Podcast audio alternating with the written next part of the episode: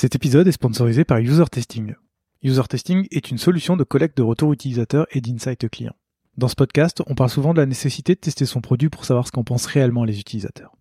Avec User Testing, vous pourrez facilement recruter vos clients et des utilisateurs pour tester vos interfaces, que ce soit un site web, une application ou même des maquettes. Les retours obtenus sur User Testing vous permettront de savoir ce que pensent vraiment vos utilisateurs de vos interfaces et de prendre les bonnes décisions d'évolution pour vos designs. Alors rendez-vous sur usertesting.com afin de comprendre vos utilisateurs et leur délivrer la meilleure expérience possible. Dans un voyage, ce n'est pas la destination qui compte, mais le chemin parcouru. Je suis Gauthier Zimmerman et bienvenue dans Design Journeys. Design Journeys, c'est le podcast qui part à la rencontre des talents du design francophone. À chaque nouvel épisode, je discute avec un ou une designer à propos de son parcours, de son métier et de son quotidien. Mon objectif est de comprendre et de vous partager leur processus créatif, leur méthode de travail et leur façon de se réinventer. Bonne écoute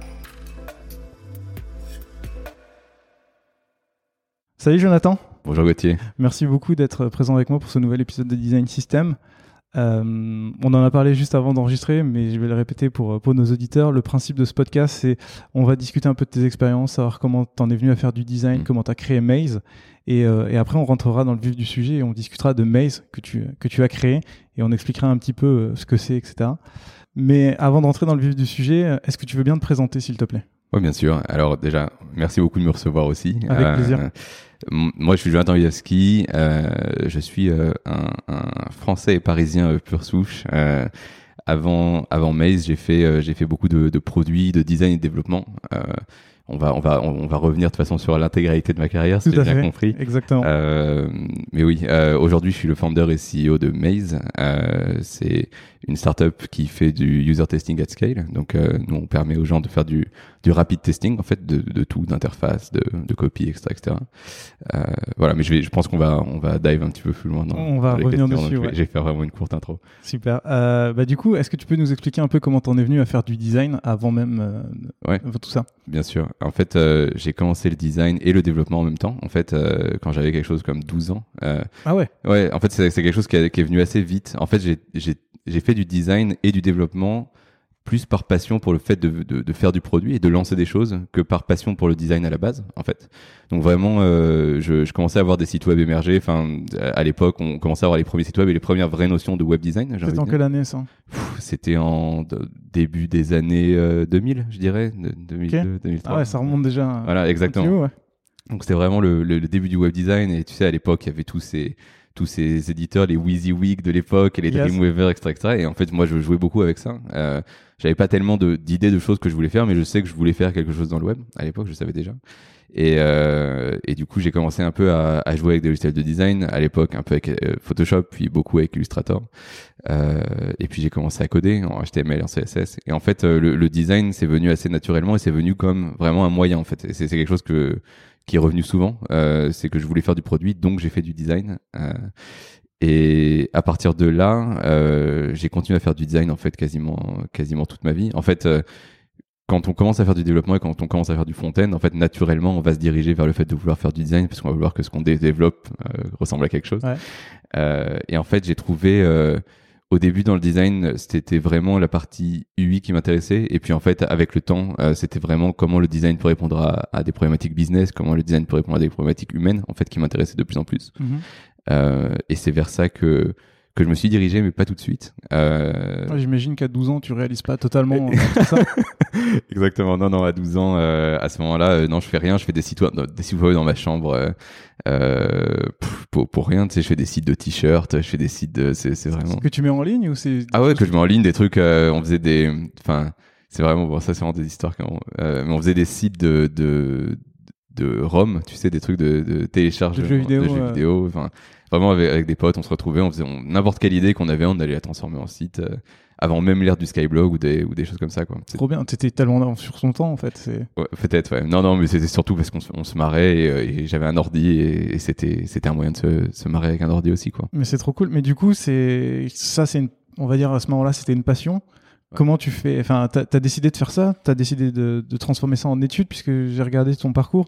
T'as fait, euh, as fait à l'époque ce qui s'appelait de la gestion du web multimédia webmaster, les noms un peu à l'ancienne. Exactement. T'as fait ça pour, euh, pour Pourquoi Pour avoir une, un diplôme qui a testé que tu puisses le faire? Ouais, alors ça n'a pas été aussi évident que ça pour moi. En fait, euh, après mes études, donc moi j'ai fait des études scientifiques. Après ça, euh, j'ai fait étrangement un an de médecine, donc euh, donc c'était pas évident évident tout de suite. En fait, euh, j'ai fait du web pendant longtemps, mais je me disais pas que c'était nécessairement ça que je voulais faire de ma vie. D'accord. Euh, j'ai fait un an de médecine, ça m'a pas plus plus que ça. Et en fait, je me suis dit, mais en fait, depuis toujours, je fais du je fais du web. Pourquoi je, je ferais pas du web?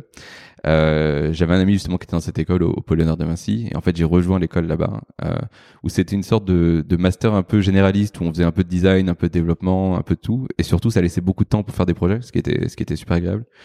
Euh, et c'est c'est là-bas que j'ai commencé vraiment à faire du, du, design et du ouais à faire du design en faire, à vouloir en faire mon métier en fait. D'accord. Euh, et en fait c'était assez intéressant parce que comme j'avais beaucoup déjà accumulé d'expérience. En fait, j'ai fait beaucoup de freelance déjà même avant de, de commencer mes études. Euh, et ben à partir de deuxième année, en fait, j'étais j'étais aussi professeur au Polaire de Vinci en design et développement. Ah Donc j'enseignais à chaque fois l'année précédente à la mienne, ce qui était super agréable. C'était spécifique euh, à ton profil ou c'était dans l'école, c'est comme ça Ah non non, euh, c'était spécifique à mon profil pour le coup, ah, euh, où je pouvais enseigner le, le développement, le design. C'était super agréable. Donc euh, donc d'un côté j'apprenais et d'autre côté je pouvais l'enseigner et c'était, enfin j'ai toujours adoré enseigner donc c'était c'était. C'est cool. T'enseignes encore aujourd'hui? Plus, mais jusqu'à même au tout début de mai, je continuais à, faire être intervenant en école et venir venir parler du design du développement hyper intéressant. Et on, on digresse un peu, mais euh, tu, tu, faisais quoi durant ces cours? Tu essayais d'apprendre une vision un peu différente qui est plus, euh, comme tu le dis, vu que tu as fait du freelance, qui était plus ancré dans le réel ou c'était vraiment des cours euh, un ouais, peu... un peu des deux. En fait, à l'époque, ma spécialité c'était le mobile. Donc, il y, a, y, a, y, a, plein de side histoires dont on pourrait parler, mais en gros, on était, je sais pas si tu te rappelles de Ionic, qui était un des avant React Native, c'était comment les gens développaient des applications mobiles. Et en gros, on était la première équipe certifiée Ionic en Europe. Donc du coup, euh, avec mon cofondateur.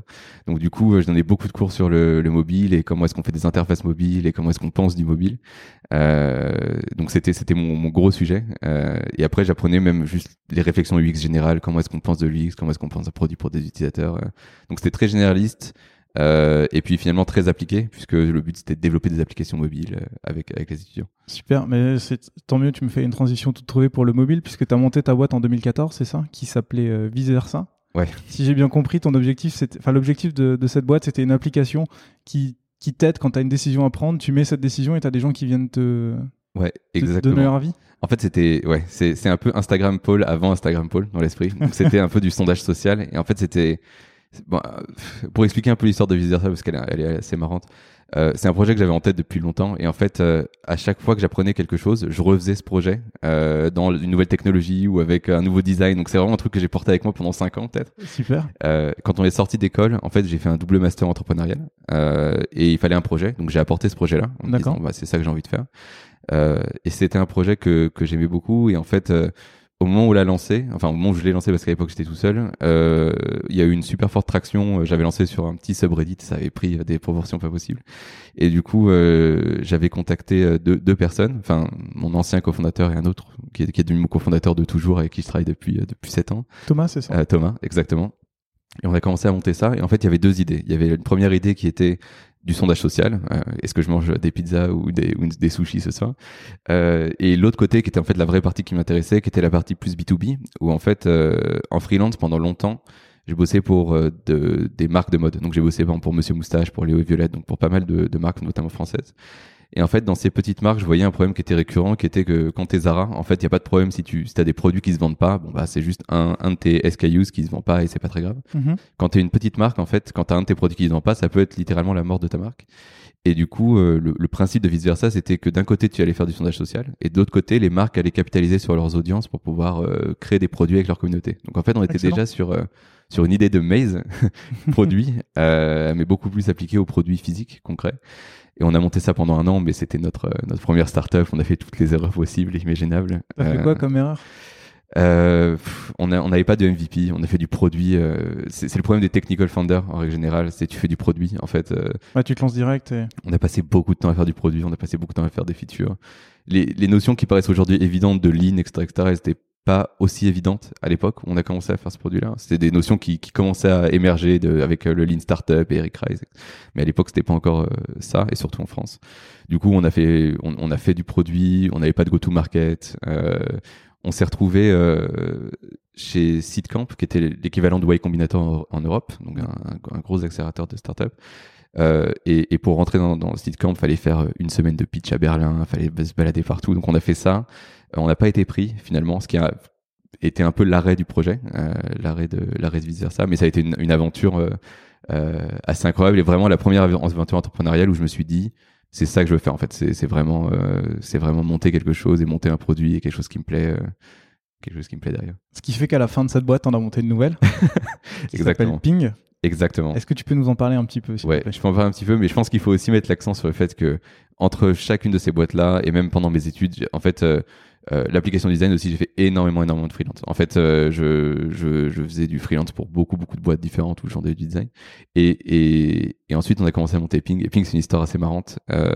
J'ai un de mes un de mes très bons amis qui m'a contacté et qui m'a dit en fait qui, est, qui, est, un gros gamer et qui m'a dit il euh, n'y a pas de, de, standard en fait de communication pour les gamers. Aujourd'hui, il euh, y, a, y, a, plusieurs plateformes, il y a Steam et de plus en plus de jeux commencent à créer leur propre plateforme. À l'époque, c'était League of Legends, etc., etc. Et toutes ces plateformes-là, en fait, elles ont leur propre système de messagerie il y avait un problème qui était que en fait euh, si je rencontre quelqu'un sur League of Legends comment je fais pour le contacter quand il joue un autre jeu? Comment est-ce que je fais pour savoir s'il est en ligne pas en ligne? C'est compliqué parce qu'il n'y a pas de, de third party qui est agnostique et qui me dit en fait quand les gens sont connectés ou pas connectés c'est très dépendant de la plateforme et, euh, et on s'est dit en fait ce serait sympa de faire une application juste pour pouvoir pinguer des gens et savoir s'ils sont connectés ou pas connectés. Et c'était vraiment un side project de week-end quoi. C'était pas une startup du tout à l'époque. C'était un truc qu'on a monté sur nos week-ends euh, pour rigoler quoi. Euh, en se disant ça a peut-être de la valeur. Et en fait, euh, cet ami, il s'avère qu'il a montré ce, cette application euh, à des gens au taf, qui est aussi dans une agence en Angleterre qui s'appelle Neverblend. Et, euh, et, ils lui ont dit, mais en fait, c'est très cool, mais tu devrais montrer ça à notre boss, euh, qui est le mec qui a monté Fnatic, qui est la plus grosse équipe de pro gaming au monde. Oh. Euh, donc, on a été lui montrer, il a adoré. Et en fait, faut bien comprendre que au niveau du time to market, c'était intéressant parce que c'était juste avant Discord, juste avant que Discord en fait prenne l'intégralité du marché. Euh, on était quelques mois avant Discord. Discord n'existait pas du tout à l'époque, et on se disait en fait, euh, il y a vraiment un truc à faire euh, dans ce marché-là, qui est que t'as que des, des, vieux players comme des TeamSpeak, etc., etc.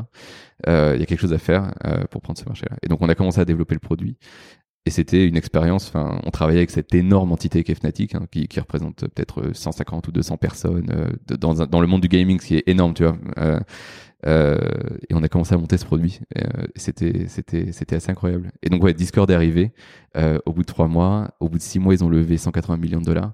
Donc, il a fallu coexister avec une startup qui lève 180 millions de dollars. C'était, c'était pas évident. Ouais. mais pareil, super aventure entrepreneuriale. On a monté ça pendant un an. En fait, pendant un an, on a essayé de coexister, on a essayé de penser comment est-ce qu'on peut pivoter et coexister avec ce produit-là. Et puis finalement, euh, ils ont ils ont tout pris. Ils ont tout pris. En fait, en, 2017 et 2018, ça a été la startup avec la plus grosse croissance au monde. Donc euh, c'est un peu compliqué de. C'est un peu compliqué, ouais. C'est comme euh, compete avec Uber au moment où ils sont lancés, quoi. C'était c'était c'était un peu difficile.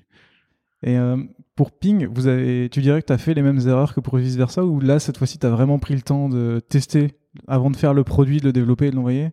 Ouais, c'est un bon segue pour parler de Maze justement, parce qu'en fait, Ping, on n'a fait aucune des erreurs qu'on avait faites avec Versa. On a fait des nouvelles erreurs euh, qui n'étaient pas nécessairement liées euh, à Ping en soi. C'était plus lié justement à ce, format de partenariat qu'on avait avec euh, avec Fnatic. En fait, le, quand on a commencé Ping, dès le début, on avait un MVP très très très très. Enfin, au bout de trois semaines, on avait un truc qu'on pouvait lancer sur le marché, quoi.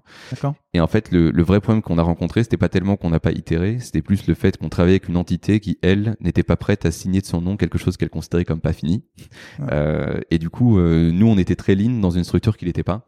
Euh, donc nous on faisait nos tests, mais finalement on n'était pas brandé Fnatic comme on faisait nos tests. Nous, on faisait nos tests euh, en presque en, en, en sous-marin quoi euh, pour faire nos tests. Et en fait au tout début de Ping, et c'est là qu'est né Maze en réalité. Euh, au tout tout début de Ping, on avait ce prototype InVision très complet. Et en fait du fait de notre partenariat avec Fnatic, on avait 5000 personnes sur une waiting list alors qu'on n'avait rien. Enfin tu vois, on n'avait pas un produit, on n'avait rien du tout. C'est ouf. Euh, on avait juste lancé quelqu'un. Des gens veulent tester une nouvelle application de messagerie. en une journée, avec 5000 personnes. Ah ouais. Euh, ouais, c'était assez incroyable.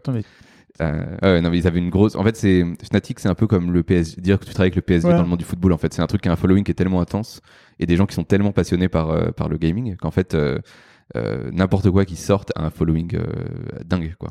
donc du coup c'est du pain béni pour toi en fait. Ah, c'est du pain béni. C'est du pain béni et surtout quand tu fais du B2C du, du C2C social quoi, d'un truc une application très très sociale. Euh, tu as besoin d'avoir une communauté qui est forte dès le début, un noyau qui est très fort. Euh, et donc du coup on, on, on a pris ce proto et on se disait comment est-ce que je fais pour prendre ce proto et l'envoyer à 5000 personnes et avoir de la data sur ce qui marche et ce qui marche pas avant qu'on parte en développement. Ouais, parce qu'avec InVision, si je me trompe pas, normalement tu dois faire tester et tu es à côté de la personne ou Exactement. et tu fais en sorte d'être avec elle. Exactement. Et moi en agence, je faisais ça en fait. Moi en agence, on n'a pas trop parlé de ma, de, ma vie d'agence euh, d'avant, mais, en agence, euh, c'est ce qu'on faisait. En fait, euh, moi, je, je, faisais de la research en agence. Euh, on était deux designers dans une salle avec un testeur. T'en avais un qui posait des questions, l'autre designer qui se mettait à côté de lui, qui prenait des notes. Euh, il a fait un misclick, euh, il a foncé des sourcils. on faisait des recordings et puis ça scalait jamais. on avait trois testeurs pour une session de test. Du coup, ton client, il, il, s'en foutait complètement de ton test. Quoi. Il disait ouais, c'est cool, t'as trois testeurs. Qu'est-ce que tu veux que je fasse cette data là euh, et nous, on avait cette problématique où on se disait, je vais, on va pas faire des sessions one-to-one avec 5000 personnes, évidemment. On n'a pas 5000 heures à passer à faire ça. Euh, Puis il faut qu'ils viennent. Faut il faut qu'ils viennent. Qu'ils soient là. Faut l'organiser. Faut extraire la data. Parce que c'est pas juste le fait de le faire. En fait, faut, ensuite, faut standardiser la data. Faut créer un report. C'était mort. On n'allait pas faire ça. Et on s'est dit, comment est-ce qu'on pourrait faire? Et en fait, on a commencé à regarder des solutions en ligne. On a vu des, des usertesting.com. On a vu des lookbook.com qui sont des bonnes solutions. Mais en fait, ces solutions, euh, elles transforment un process qui était long et cher, qui est le face-to-face -face interview, un process qui est long et cher mais en ligne parce qu'en fait tu dois quand même euh, te taper des heures et des heures de, de, de recording en fait ils ont ils ont transformé un, un, cheval en un cheval plus rapide mais en fait la voiture était toujours pas là quoi euh... très belle métaphore merci et, et, du coup euh, euh, on a commencé à réfléchir à ce sujet-là, à se dire euh, comment est-ce qu'on pourrait faire en fait pour tester at scale. Et on est parti de ce concept super simple à l'époque, qui, est devenu Maze en fait, euh, qui était on, va prendre ce proto et on va créer des missions et en fait, ces missions, nous, on va définir ce qu'on appelle un chemin optimal dans la mission. Donc, on va dire euh, un testeur, euh, imaginons que l'application qu'on teste soit Twitter, on va dire envoie un tweet. Et nous, on va dire pour envoyer un tweet, le chemin, c'est aller sur le feed, cliquer sur euh, le bouton créer un tweet, puis cliquer sur le bouton envoyer un tweet. Et ça, c'est le chemin qu'on pense être le chemin optimal. Et en fait, en définissant ça, nous, on est capable de dire at scale, ça, c'est les data, les data des gens qui ont fail. Ça, c'est les data des gens qui ont réussi mais qui sont perdus. Et ça, c'est les data des gens qui ont réussi tout court en suivant le chemin que tu espérais. Et on s'est dit, mais en fait, quel que soit le volume de data, ça, on peut l'analyser, on peut le lire, euh, et on peut même créer des heatmaps euh, agrégés pour comprendre ce qui se passe, ce qui, ce qui, réussit et ce qui fail dans le produit.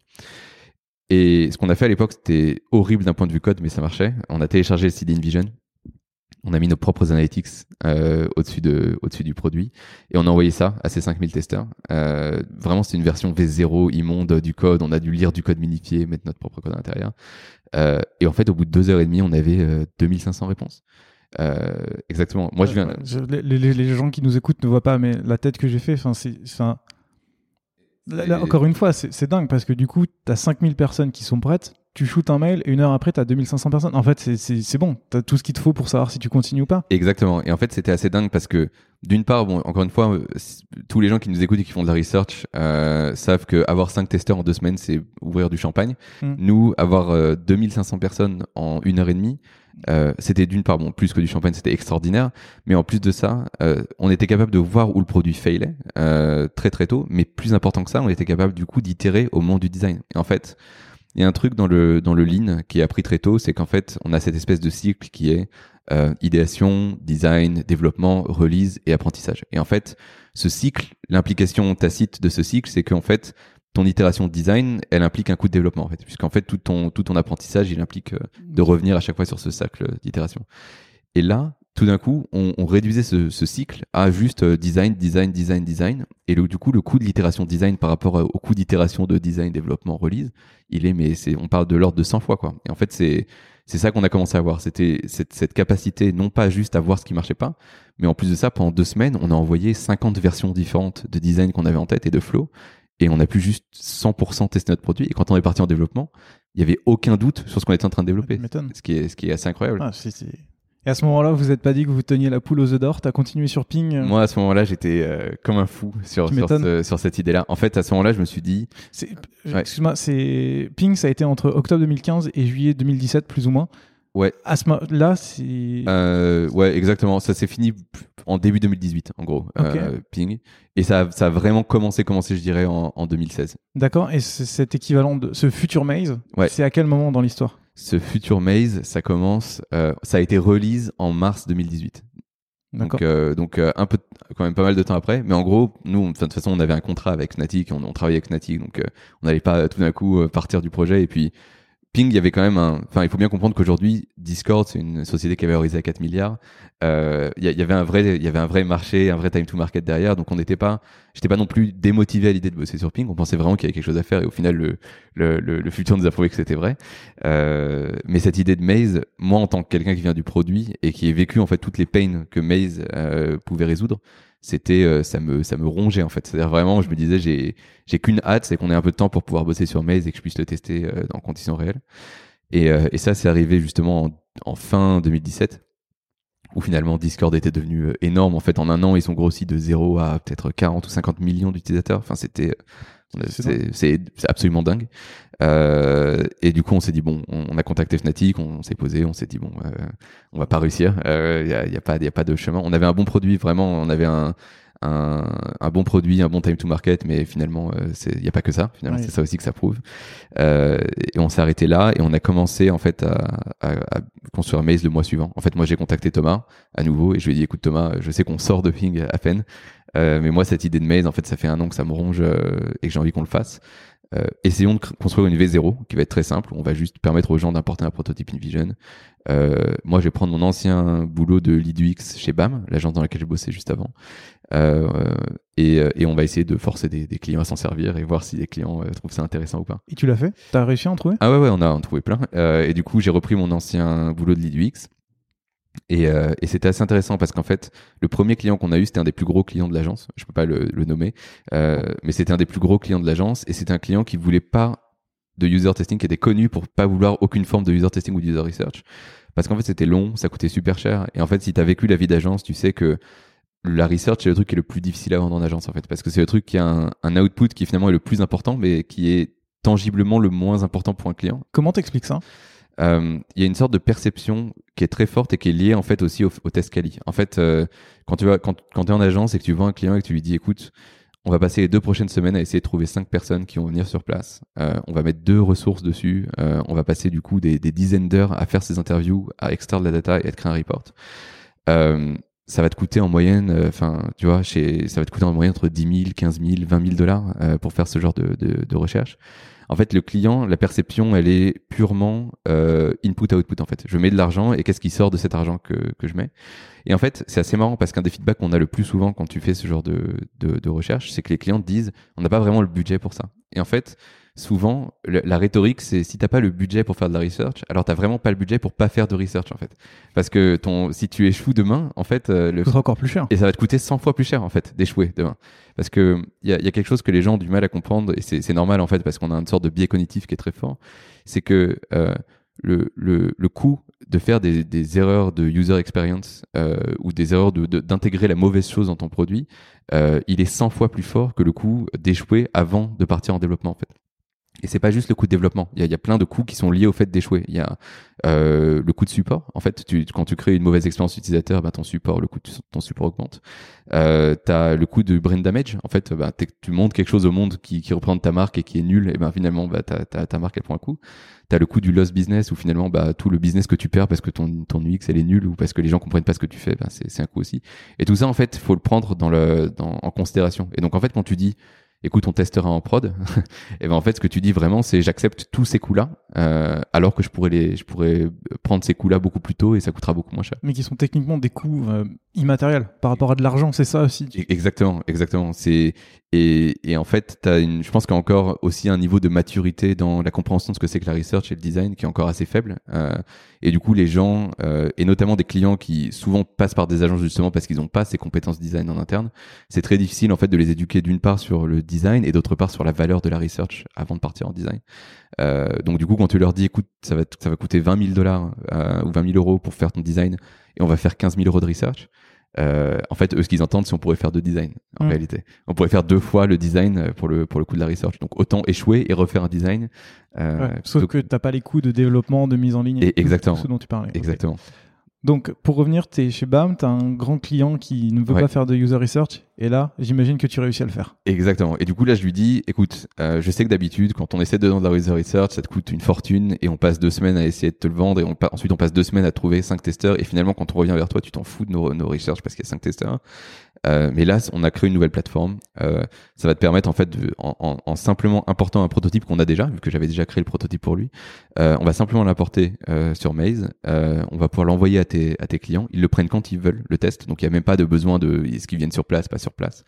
Et, et, on a de la data concrète en fait. On n'a pas aussi des, des, interviews interprétables du genre euh, des, des, des, feedbacks quali. On a littéralement de la data qui va te dire est-ce que ça marche, est-ce que ça marche pas.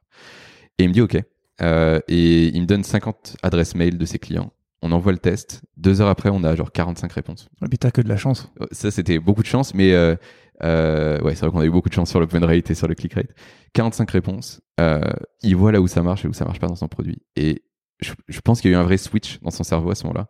À l'époque, il va chez mon, il va voir mon boss chez BAM et il lui dit le, le, futur vient d'arriver chez BAM. Ça, ça devrait être le standard dans tous les projets. Et là, je me dis ok, on a, on a tapé une veine. En fait, on a touché quelque chose où on arrive très rapidement, en fait, à montrer la valeur de la research. Euh, avec un coût et une friction qui est minimum en fait pour le client, pour les testeurs, pour tout le monde qui, fait partie de ce process là. Et à partir de là, en fait, on a commencé à, faire du maze sur tous les projets qui, arrivaient chez, chez BAM.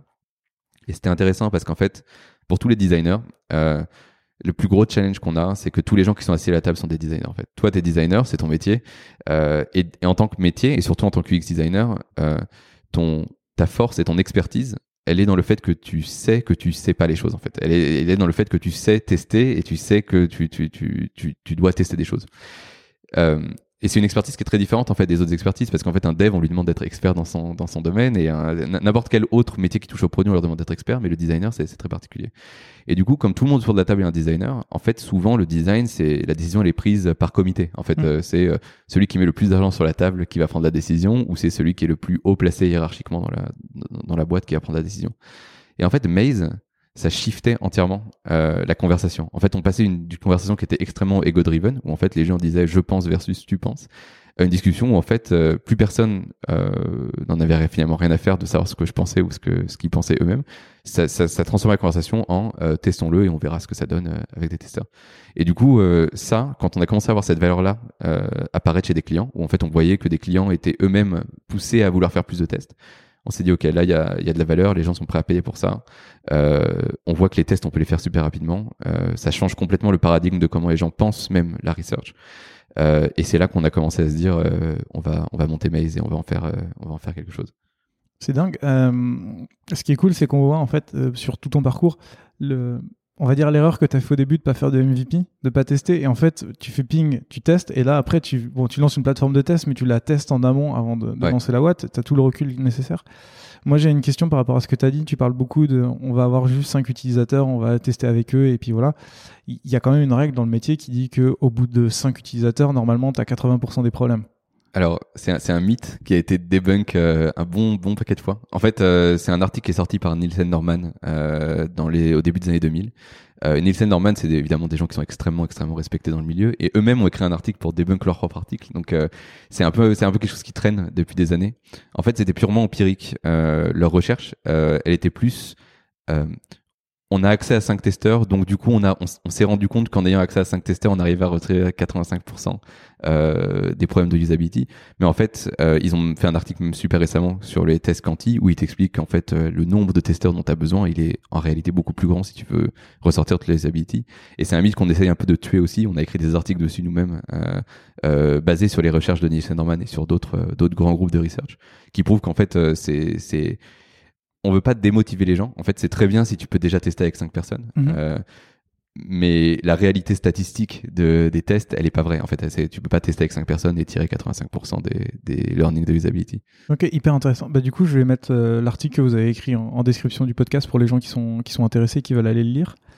Du coup, si on revient un peu sur Maze, tu testes, Là, vous, faites, vous développez une version 1 dans un premier temps que vous préparez, que vous essayez de faire plus jolie, plus pratique? Ouais. Comment euh, vous y prenez? Au début, c'est vraiment le MVP pur. C'est-à-dire qu'au début, pour te dire, on génère même les heatmaps à la main. En fait, on a de la data et en fait, j'appelle Thomas et je lui dis, on a de la data là, on a, on a dans notre database. Est-ce que tu peux me générer des heatmaps pour tel écran, tel écran? Mais là, vous êtes encore chez BAM. Là, on est encore chez BAM. Je suis encore chez BAM. Euh, Et en fait, il y a un moment qui a été un peu le, le, point de pivot pour nous, qui a été on a commencé à faire un petit site. En fait, on a commencé à vouloir en faire un vrai produit, donc on a commencé à développer. Moi, j'étais encore chez BAM. Et on a été hunté sur Product Hunt. En fait, euh, Thomas part en vacances. C'était en plus c'était une période un peu compliquée. Thomas part en vacances euh, et je me réveille. Je sais pas pourquoi à 6 heures du matin. Euh, je me réveille jamais à 6 heures du matin et je reçois un mail. Enfin, je vois un mail dans ma mailbox de c'était pas Ryan Hoover, mais c'était un, des quelqu'un de chez Product Hunt qui me dit écoute, euh, t'es sur Product Hunt dans deux heures, euh, prépare ta page, euh, on, on, vous pose dans deux heures. Et du coup, moi, je suis là, on n'est pas prêt du tout, mais on est à des années-lumière d'être prêt. Euh, pour te dire, les mails, des mails de validation partaient pas, donc je, commence à m'activer dans tous les sens pour que ça marche. Et là, on arrive sur Product Hunt, et là, on a vraiment, vraiment senti qu'en fait, on tapait une veine forte, quoi. C'est-à-dire que en une journée, euh, on a eu peut-être 1500 inscriptions de designers de Airbnb, Amazon, Uber, eBay qui ont commencé à utiliser la plateforme. Et en fait, on, a vu qu'il y avait un vrai besoin finalement, qui était euh, celui de pouvoir euh, rapporter de la data à la design team, qui était vraiment en fait ça, ce qu'on faisait derrière. C'était vraiment la, capacité de pouvoir donner de la data à la team design à un moment où ils pouvaient pas avoir de la data. Euh, et on a vu tous ces gens-là commencer à s'en servir. On a vu des, des, gens de chez Airbnb commencer à tester leur nouveau, euh, leur, leur, nouveauté. C'était assez incroyable. Mais donc à ce moment-là, tu as, as, quand même un, un, produit qui est fonctionnel. C'est pas quelque chose que vous utilisez vous uniquement en interne? Fonctionnel avec plein de guillemets. Euh, on a un produit qui est une V1, euh, une V05, on va dire, de, de ce qu'on veut faire, mais assez pour prouver la valeur. Donc il est buggé dans tous les sens le produit à ce moment-là, mais pour autant, les gens testent, les gens nous font du feedback. Euh, et puis, il y a quelque chose à dire aussi sur le fait de monter un produit pour les designers. Les designers, je pense que c'est la communauté la plus, euh, euh, un, early adopter, c'est-à-dire mm-hmm. que c'est les gens qui veulent tester, mais aussi la plus je sais pas comment dire ça. Euh, c'est la plus bienveillante en fait des communautés. C'est-à-dire que euh, ils vont. Parce qu'elle sait en fait. Euh, Exactement. Ce que c'est de se prendre des, retours négatifs. Exactement. Et puis ils veulent faire du feedback par défaut en fait, puisque eux-mêmes en interne un designer en fait il prend du feedback et il donne du feedback. Donc on, reçoit énormément de feedback sur ce qu'il faut qu'on fasse, comment est-ce qu'il faut qu'on fasse. et ça c'était c'était assez incroyable pour nous. et à partir de là, en fait, à partir de ce point tournant, on s'est dit avec Thomas, écoute on va on va commencer à monter euh, à monter Maze euh, en tant que startup. Moi, je vais je vais quitter BAM. Euh, lui, il a quitté la boîte dans laquelle il bossait. Et en fait, on a on a levé des fonds peut-être deux semaines plus tard. on a levé 500 000 dollars. Et, et, à partir de là, on a vraiment commencé à, recruter un peu. La machine était partie. Et la machine était lancée. avant qu'on parle de tout ce qui est recrutement, j'aimerais bien revenir sur le fait que tu dises qu'il y a des entreprises type Airbnb, eBay, etc., qui, qui testent le produit.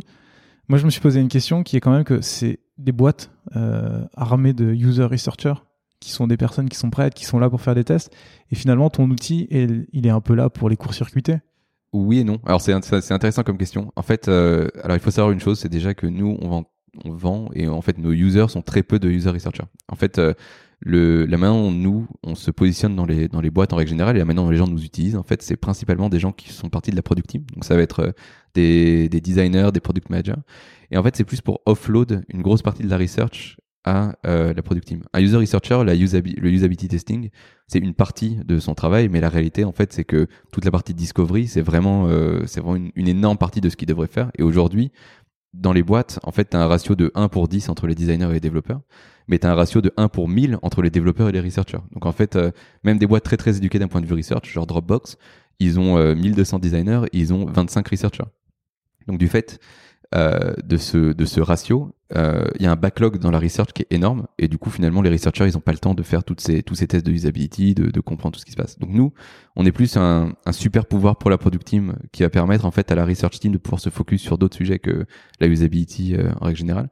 Et 92% de nos users aujourd'hui sont pas des researchers. Donc ça, ça, te donne une idée en fait du. du... je, je, alors du coup, je, je, vais encore un peu creuser cette question parce que tu parles de toute la partie discovery mais il n'y a pas très longtemps, vous avez lancé sur Maze une partie de Discovery. Est-ce que là aussi, le but, c'est d'aider les user researchers ou c'est plus d'aider les product designers?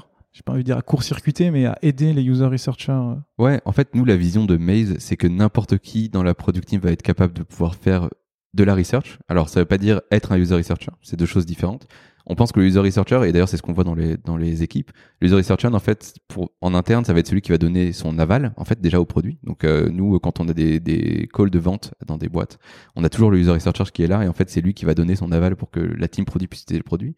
Et en fait, le user researcher, il va même éduquer le reste de la team produit à comment run de la research.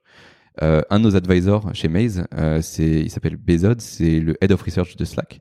Euh, et lui, en fait, son gros travail chez Slack, c'est pas tellement de faire activement de la user research, c'est plus d'éduquer le reste de la product team et même les customer success et tout le monde en fait qui est customer facing à faire sa propre user research. Et en fait, nous on croit que le futur c'est ça, c'est que les user researchers dans les teams, ils vont avoir un côté euh, purement euh, opérationnel euh, et qui va être former des gens à faire de la user research et un côté purement métier qui va être faire de la user research. Et donc du coup, nous on veut on veut être l'outil qui permet à toutes les product teams de pouvoir run de la research. C'est hyper intéressant. C'est top. Oui, du coup, à terme, votre but, c'est de devenir euh, des, la plateforme qui permet à tout le monde dans la boîte de faire de la recherche, comme euh, certaines plateformes essayent d'être la plateforme qui fait de la data partout dans. dans... Exactement, ouais, c'est exactement ça. Euh, en fait, la research, c'est, il faut bien comprendre une chose, c'est qu'en fait, aujourd'hui, 80% des boîtes font pas de user research, en fait. Euh, donc ça, déjà, en fait, c'est un constat. On pourrait nous dire, mais vous êtes, vous essayez de remplacer user testing, vous essayez de remplacer le work, mais en fait, c'est pas du tout comme ça qu'on voit le marché. En fait, nous, ce qu'on essaie, c'est d'éduquer 80% des boîtes à faire de la user research. C'est vraiment comme ça. Ça en fait du monde. Ça en fait, ça fait beaucoup de monde. Et en fait, on pense que on peut faire ça euh, à partir du moment en fait on a un outil déjà qui est intégré dans les outils que la product team utilise, connaît, euh, que le produit est extrêmement simple à utiliser. Une, des grosses face de Maze en fait, c'est c'est de rendre ça très simple à utiliser, donc créer des Maze pour les testeurs à utiliser donc le moins de friction possible pour les testeurs et très facile à lire en fait aussi. Euh, donc il n'y a pas besoin d'être un user researcher pour comprendre la data qui sort de Maze et pour comprendre les actions qu'il faut prendre à partir de Maze. Euh, notre report, les scores qu'on génère, etc., etc., tout ça en fait ça va dans ce sens-là, ça va dans le sens de démocratisation et de simplification d'un process qui est euh, qui peut apparaître très très complexe. Quand nous on a commencé notre à monter le produit, on parlait à des gens qui nous disaient mais on n'a pas besoin d'un truc de eye tracking pour faire de la user research. On n'a pas besoin d'avoir une un lab en interne dans notre boîte. On là, mais enfin, tu prends ton ordi, tu vas dans un Starbucks, tu parles à cinq personnes, tu fais de la user research. C'est c'est aussi simple que ça. Nous, on va juste aider à rendre ça euh, at scale et beaucoup plus simple. Euh, et, et, surtout rendre ça beaucoup beaucoup plus rapide. Euh, le problème de la user research, en fait, c'est que si ça te prend deux semaines de designer quelque chose et si ça te prend trois semaines pour faire de la research, euh, et eh ben t'as pas envie de faire de research. Nous, on, on, a transformé un process qui prenait trois semaines en un process qui peut prendre littéralement une heure entre le moment où tu as un proto et un moment où tu as de la data pour te dire ce que tu dois faire. C'est ouf. Euh, sortons un peu, un peu de ce débat et de ce sujet et revenons un peu sur euh, Maze et la façon dont Maze a évolué. Au début, vous étiez un, un outil de user testing, donc tu mettais en ligne ta, ta maquette et puis tu voyais ce que tu expliquais tout à l'heure, les flows qui sont suivis par les personnes, tu avais un reporting. Vous êtes ensuite allé vers du panel utilisateur alors, oui, euh, je, peux, je, peux te parler un petit, si tu veux, je peux te résumer un petit peu le, le flow, sera peut-être plus simple. T'en prie, vas-y. Euh, en fait, quand on a commencé, on était vraiment une usability testing platform pour InVision. Voilà, c'était le, le, début du, de, de May, c'était ça. Ok. Et puis ensuite, on a commencé à s'intégrer avec d'autres plateformes. Euh, alors, il faut savoir que quand nous on dit on s'intègre, je vais faire un tout petit, un tout petit virage. Quand nous on dit qu'on s'intègre, c'est important parce qu'en fait, euh, notre intégration, ça veut dire qu'en fait, on travaille activement avec les autres outils de prototypage. Euh, ça veut dire qu'on a accès à du code euh, de ces outils de prototypage pour pouvoir faire l'intégration. Ce qui veut dire qu'en fait, euh, le prototype que tu crées chez InVision, chez Marvel, etc., il va être 100% reproduit chez nous euh, parce qu'on a des accès exclusifs à leur code. Euh, donc ça, c'est beaucoup de travail aussi parce qu'en fait, il faut gérer ces, ces négociations-là. Il faut euh, créer un partenariat qui va durer dans le temps. pour donner un exemple, pour Figma, on a créé un partenariat pendant huit mois. En fait, pendant huit mois, moi, je faisais des allers-retours à San Francisco. On travaillait avec leur équipe technique. Voilà. Donc, on a commencé par être un usability testing platform pour InVision. Et puis euh, très rapidement, en fait, une des grosses requests, c'était euh, c'est très cool, mais le problème c'est que moi et surtout en tant qu'agence, euh, j'ai pas accès aux clients de mes clients. Donc en fait, pour trouver des testeurs, c'est super compliqué. Euh, et donc là, on a commencé à créer un panel de 70 000 testeurs euh, aux États-Unis qui est euh, available on demand, mais c'est pas notre business model. Nous, on a un panel, mais je vais expliquer un petit peu comment ça s'inscrit dans notre vision. Mais le panel, c'est un peu un c'était notre MVP de comment est-ce qu'on pouvait permettre à des gens qui n'avaient pas de testeurs de quand même avoir accès à des testeurs.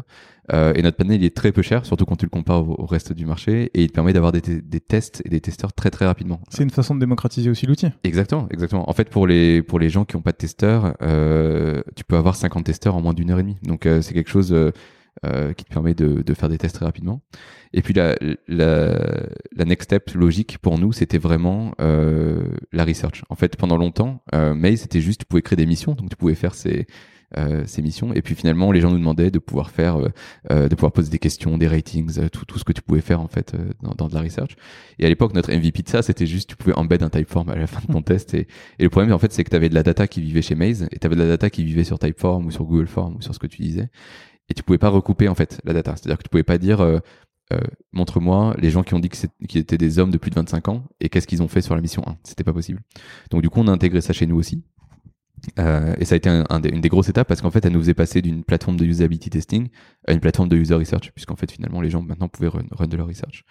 Euh, à partir de là, en fait, on a, on a commencé à faire grossir cette notion de, de research en interne. On développait de plus en plus de blocs, comme on les appelle. Euh, et récemment, on a sorti Maze Discovery, justement, qui est le même concept que ce qu'on fait aujourd'hui, mais on a retiré cette notion de prototype. Donc, tu vas pouvoir faire en fait ta research, donc du, du tree testing, du card sorting, et puis tous les autres, tous les autres types de blocs, euh, directement dans Maze aussi.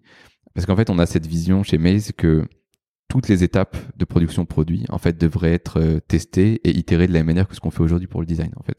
Donc que ce soit l'idéation, donc comment est-ce que je valide une idée, une feature, euh, comment est-ce que je valide mon design, comment est-ce que je valide le plus tard euh, le post-production aussi, et, tout ça en fait ça va être intégré chez Maze euh, avec cette idée de presque comme du CI, je sais pas si tu vois le, continuous euh, integration pour les développeurs, ouais, mais pour le produit. Pour expliquer un petit peu, c'est du coup euh, c'est ce qu'on appelle de l'intégration continue, donc où à chaque étape il y a un check qui est fait pour s'assurer que ce qui va sortir marche bien, que ça pète pas, qu'il n'y ait pas ce qu'on appelle des régressions. Donc vous voulez faire la même chose pour le design. Pour le produit en général en fait. En fait euh, que tu te dises et, c'est un peu vers c'est vers ça qu'on s'oriente en fait. C'est vraiment ce qu'on on, s'appelle maintenant une rapid testing platform avec cette idée que tu vas pouvoir tester ta copie, tu vas pouvoir tester. Aujourd'hui on a pas mal de gens du marketing qui servent de Maze.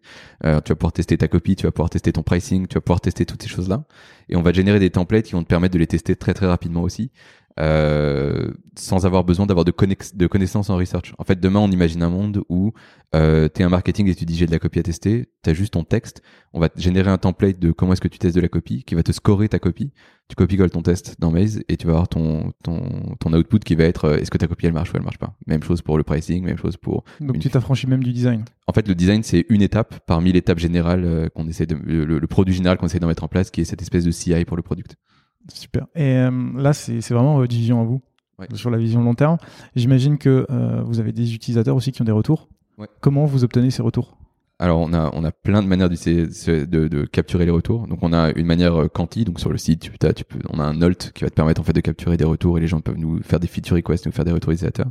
D'accord. Euh, tous les tous les mois, on fait un customer advisory board. Donc on a 250 personnes dans notre customer advisory board. Euh, nos deux customer success managers prennent chacun euh, une semaine et demie à faire des calls avec eux. Euh, et à côté de ça, donc ça c'est notre côté. Euh, c'est le côté user researcher. C'est le côté user researcher, exactement. Ça c'est le côté plutôt, euh, on va dire, euh, collecte active de feature request, on va dire, de, de, comprendre leur, leur, usage, leur use case, qui sont les personnes qu'on target et pour quel type de feature. Et ensuite, on fait évidemment énormément de maze. donc ça c'est la, la, dernière partie. Pour comprendre un peu comment on fait des maze, on a, on est, on est en train d'écrire un article dessus. Mais en gros, je sais pas si tu connais ShapeUp de, de Basecamp. Je voulais te poser des questions dessus. Alors tu peux y aller. Alors en gros, nous on a un process où on produit, on a un cycle de six semaines de production et un suivi d'un cycle de deux semaines de cooldown sur lequel on produit rien. D'accord. Euh, ce cycle de six semaines, euh, alors je sais pas à quel point tu veux que j'en dans les détails parce que ça peut être très très long. Je vais te poser des questions au fur et à mesure. Ok. Alors je vais je vais faire la version courte et ensuite on pourra euh, dive dans les détails. Mais en gros, ce cycle de six semaines, avant de commencer ce cycle, on va faire ce qu'on appelle une betting table, euh, dans laquelle en fait notre product manager, il va avoir récolté plein de feedback et d'insights qui vont être collectés de, des différentes manières que j'ai décrites juste avant.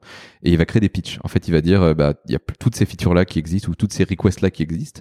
Euh, et en gros, elles ont toutes de la valeur pour les utilisateurs. Et ensuite, on va tous se poser et se dire qu'est-ce qui a le plus de valeur? On va tous, euh, tous les, tout le management en fait va se poser, va, va voter. En fait, va dire ça, ça a plus de valeur pour moi, ça, ça a moins de valeur pour moi. Et on va choisir qu'est-ce qui va rentrer dans le cycle de développement une fois qu'on est rentré dans le cycle de développement, en fait, euh, on attribue des squads, c'est des squads de trois personnes, de développeurs et designers. Et la première semaine, en fait, le premier jour, on va avoir un kick-off meeting sur lequel on va faire un discovery meeting. Ce discovery meeting, en fait, on va parler euh, de la feature ou du problème. Parce qu'en fait, quand on est à la betting table, en fait, on va pas forcément bet sur des features, on va pouvoir bet sur euh, un problème. Tu vois, par exemple, ça va être euh, améliorer la qualité des testeurs, euh, ça va être n'importe quel problème qu'on pense devoir adresser. On va, on va juste le poser. Donc pas nécessairement un problème produit? Pas nécessairement un problème produit, exactement. Et en fait, la, la squad, elle est propriétaire de la solution. Donc en fait, la squad va, a, le, a le problème et c'est elle qui va déterminer comment est-ce qu'elle veut résoudre ce problème-là euh, en renant sa propre research. Donc du coup, le premier jour, on va avoir un kick-off meeting, on va parler de tous les problèmes euh, qui sont liés à ce problème-là, et on va créer un discovery project qu'on va envoyer directement euh, à nos utilisateurs. Donc, euh, ouais. Pour revenir sur la squad, qui compose cette squad? C'est des, t'as forcément un, PM ou ça peut être des gens du CS Il y a, est-ce qu'il y a forcément des devs euh, dedans? Alors tu peux avoir le stakeholder, ça peut être un, ça va être celui qui a amené le pitch. Donc ça peut être un CS, ça peut être euh, moi, ça peut être euh, le CTO, ça peut être vraiment n'importe qui. ensuite, on a deux développeurs, un designer, quasiment à chaque fois. Tu peux avoir moins de développeurs si le projet demande moins de ressources techniques, mais c'est rare qu'il n'y ait pas au moins l'un des deux. et un product manager qui, est, qui agit comme une sorte de enforcer de la de la méthode plutôt que c'est un peu comme un scrum master plutôt que comme euh, euh quelqu'un il n'y a pas de project manager chez Mace dans l'esprit en fait. Euh, lui il est plus là pour s'assurer que tout fonctionne bien et, que ça exactement comme il faut. exactement. Euh, et du coup à partir de là donc on a ce kick-off meeting de discovery où là on va sortir tous les problèmes et à partir de ça à la fin de ce meeting on crée un discovery project qu'on envoie directement à nos utilisateurs et là en général on a une cinquantaine une centaine de réponses dans la journée sur lesquelles on va pouvoir ça, ça me fatigue. Tu as des retours beaucoup trop facilement. Exactement mais je pense qu'on a créé une culture de ça aussi, où en fait, euh, un des trucs qu'on a qu'on développé assez tôt, c'était cette espèce d'early adopter board sur lequel en fait on peut contacter des gens, euh, qu'on est en train de développer aussi en interne. Je pourrais t'en parler. Euh, mais dans l'esprit, c'est ça, c'est cette idée de pouvoir directement avoir de la data. Donc en fait, on va dire, bon, ben, on a toutes ces questions là. Euh, tu vois par exemple quand on a commencé à développer les conditions, donc euh, la capacité pour les gens de pouvoir dire si quelqu'un répond oui à cette question, amène-le vers tel bloc et sinon amène-le vers tel bloc. On avait plein de questions en fait sur l'implémentation. Est-ce que les gens ils veulent créer la logique à la fin du test ou est-ce qu'ils veulent le créer pendant le test, dans, le bloc lui-même et en fait, on a commencé à poser tout ça dans un discovery. On l'a envoyé directement. On a eu plein de réponses alors qu'on avait des débats en interne de malades. On a fait, bon, bah, ok, on sait, on sait exactement comment avancer. Et à partir de là, on commence. Et là, on a une semaine de research. Donc, euh, la research, qu'on appelle la research, en fait, c'est plutôt une semaine pendant laquelle, à partir de ce discovery, le design va commencer à émettre un premier design, donc un premier flow. Les développeurs vont sortir tout, toutes leurs problématiques euh, dev. Donc, euh, est-ce que c'est qu'est-ce qui est compliqué à faire? Est-ce que la database permet de faire ces choses-là ou, pas? Et à la fin de la semaine, le but c'est pour la dev team de pouvoir définir ce qu'on appelle des slices, donc de pouvoir définir euh, comment tu découpes le projet exactement sur ces six semaines, comment est-ce que ça va être découpé? Et pour le design, ça va être de créer des mazes en fait. Donc le but c'est de pouvoir dire bon bah à la fin de cette semaine-là, on a un proto qu'on va pouvoir envoyer en test et de faire le premier maze user testing. Et à partir de là, la, la, la design team va commencer à faire ses itérations design euh, en envoyant le maze. Donc euh, le lundi, on envoie le, premier maze. Euh, et là, on essaie d'avoir pareil 50, 100 testeurs sur le maze sur lesquels on va pouvoir prendre des décisions et voir ce qui marche et ce qui marche pas. Ce qui marche, on l'envoie à la team dev pour commencer à intégrer. Ce qui marche pas, on itère dessus. C'est trop bien. je, voudrais juste revenir sur un point pour essayer de bien comprendre. Ce cycle-là de chercher, enfin de, lister les features ou en tout cas les problèmes, développer, voir avec les devs, développer, je veux dire réfléchir aux problèmes, ça n'a pas lieu durant ces six semaines. C'est avant. C'est au début, c'est la première semaine des six semaines. Ok, donc en une semaine, tu, tu mets problème, solution, euh, discovery et découpage. Exactement. C'est intense. C'est intense. C'est une, c'est une semaine de kick-off, mais en fait, euh, c'est, elle est un peu intense parce qu'elle demande surtout euh, aux designers du, du, coup de produire. Euh, après, on est, on, je dis pas que c'est du très high fidelity à ce moment-là en fait. Hmm. c'est juste histoire de valider les flows et de valider que les gens comprennent. en fait, en amont, il faut bien comprendre que déjà, nous, on fait de la research. Donc déjà, en amont du projet, on a pas mal de research qui est fait sur euh, est-ce que les gens veulent cette feature ou veulent pas cette feature? Est-ce que les gens sont intéressés par euh, ce problème ou pas intéressés par ce problème? Donc déjà, ça, ça enlève une grosse partie de la, de la problématique, puisqu'en fait, les gens qui rentrent dans le cycle, ils savent très bien que euh, travaillent pas sur un truc qui a pas de valeur pour les gens. D'accord, c'était une question que je voulais te poser qui était euh, pendant ce, ce betting meeting où vous montrez tout le problème. En fait, il n'y a, pas de débat. Est-ce que c'est utile ou pas Vous savez déjà d'avance qu'il y a des problèmes et vous classifiez juste lequel est urgent. Exact. Chaque pitch a euh, 50 euh, trucs de data d'amplitude, 50 euh, euh, charts de data d'amplitude, 50 charts qu'on a de, de, nos utilisateurs qui nous font des requests. On a, on a des tickets dans tous les sens. Donc vous avez zéro débat, tout. tout exactement. C'est plus une histoire de priorisation qu'une histoire de est-ce que ça a de la valeur. En fait, c'est plus une histoire de tout a de la valeur. En fait, pendant le pitch meeting, ce qui est souvent problématique. Euh, quels, quels, sont les OKR du quarter et, et quel, lequel de ces pitchs va avoir le plus d'impact sur ces OKR? Et comment vous mesurez ça? Euh, En gros, pour chacun de ces pitchs, on va on va euh, comment dire euh, estimer un impact. En fait, on va dire ce, ce pitch-là, euh, par exemple dans le cas de euh, des conditions, c'est une feature premium. on va dire ça augmente l'usage parce que c'est un meilleur usage de la plateforme. Mhm. Et d'un autre côté, ça augmente aussi la conversion en interne. Donc du coup, ben ça va avoir un impact sur ces deux OKR qui sont un OKR de, de conversion, un OKR de et, et on, on, fait ce bet là. En fait, c'est pour ça qu'on appelle ça un betting table. C'est que c'est un pari. Ok, je comprends. Et Ok, du coup, après, pendant ces, les cinq semaines restantes, il y a du dev et vous continuez d'itérer au fur et à mesure de telle sorte à ce qu'à la fin, vous ayez une feature qui soit nickel chrome, qui marche et Exactement. et plus de problème. Exactement. Et ça, c'est un des, un des gros challenges, c'est qu'en fait, ce qui est génial avec ce format, en fait, c'est que ça force tout le monde à réfléchir à MVP. Parce qu'en fait, il y aura pas plus de temps que ces six semaines, de toute façon. Vous, Tu peux tu peux pas déborder des six semaines. Et, et si à la fin des six semaines, euh, à la fin des semaines, c'est la release. Donc quoi qu'il advienne, ce, ce sera release. D'accord Si t'as pas fini, si la feature est pas finie, ou si euh, il y a eu un problème de scope ou quoi que ce soit, il va falloir retourner à la betting table en expliquant pourquoi il faut réinvestir du temps en fait dans cette feature ou dans ce produit-là. Donc vous réattaquez euh, deux semaines après Exactement. Exactement. Et, et mais, mais ça, c'est que si les gens votent pour euh, cette feature-là. En fait, si c'est c'est un vote qui est très difficile parce qu'en fait, si on a déjà passé six semaines de temps, c'est beaucoup Mhm. six semaines euh, sur une feature et qu'elle a pas vu le jour ou qu'il y a eu des problèmes, va avoir encore moins envie de repasser six semaines dessus euh, et de réinvestir du temps. Donc du coup, ça force la product team aussi quand elle pense la solution à se dire euh, qu'est-ce qu'est-ce qu'est la vraiment minimum euh, valuable product qui va pouvoir nous permettre de prouver que ça a de la valeur et de retourner à la betting table? Parce qu'il vaut mieux retourner à la betting table en ayant un truc live et prouver que les gens sont frustrés avec ce truc live parce qu'il n'y a pas assez de features qu'avec un truc qu'on peut pas release parce qu'il n'est pas fini. Ouais, donc du coup, dans ce process-là, bon, déjà vous dérisquez pas mal puisque vous savez quels sont les problèmes. Après, vous faites des- de la discovery et des tests sur Maze, donc euh, vous dérisquez encore plus. Mais après, vous suivez quand même la feature Ah oui, pour- voir ce qu'il y a et vous reprenez à partir de là. Et si problème il y a, ça recommence. Exactement. C'est exactement ça. C'est- hyper intéressant. Vous faites quoi pendant les deux semaines de, de repos Alors, les deux semaines de cooldown, c'est hyper intéressant parce qu'en fait, on a implémenté ça il y a quelques mois maintenant. Euh, avant ça, en fait, on faisait vraiment des, des cycles euh, classiques de deux semaines de, de, de sprint. Et en fait, on, on se rend compte que euh, c'est ce que notre product manager appelle les seatbelts. En fait, euh, quand tu rentres dans une voiture, euh, euh, s'il y a une ceinture, tu y penses pas. Euh, mais s'il n'y a pas de ceinture, tu te dis c'est quoi cette voiture? Et en fait, il y a plein de choses comme ça dans le produit euh, qui existent où en fait, tu as plein de petits problèmes que tu peux jamais adresser parce que finalement, ce sera jamais assez gros pour entrer dans un cycle, euh, mais que tu dois adresser. Donc, des, des, des, ça va être des problèmes de design, des problèmes de développement.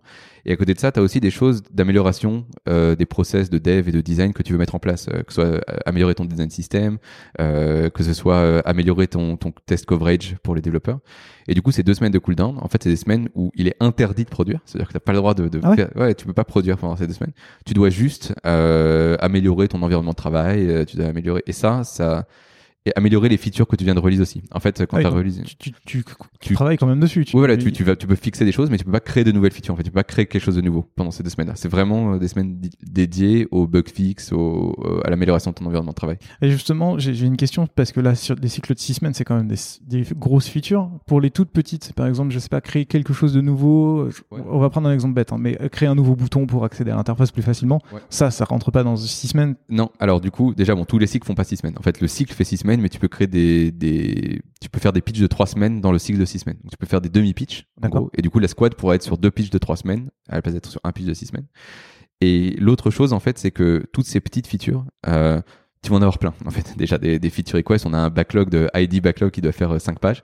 euh, il faut accepter deux choses quand tu fais du produit, je crois. D'une part, il faut accepter euh, que tous les produits ont des bugs. Donc du coup, cette notion-là, elle est importante parce qu'en fait, pendant longtemps, quand on était dans ces cycles de deux semaines, euh, te- tu sors et tu rentres du cycle en permanence et tu essayes de fixer tout ce qui arrive. En fait, donc déjà, cette semaine de cool, ces deux semaines de cooldown, elles te permettent d'adresser ces choses-là, ces bugs, etc. etc. Et d'autre part, il faut accepter que tu as des feature requests qui sont toujours là, d'une part.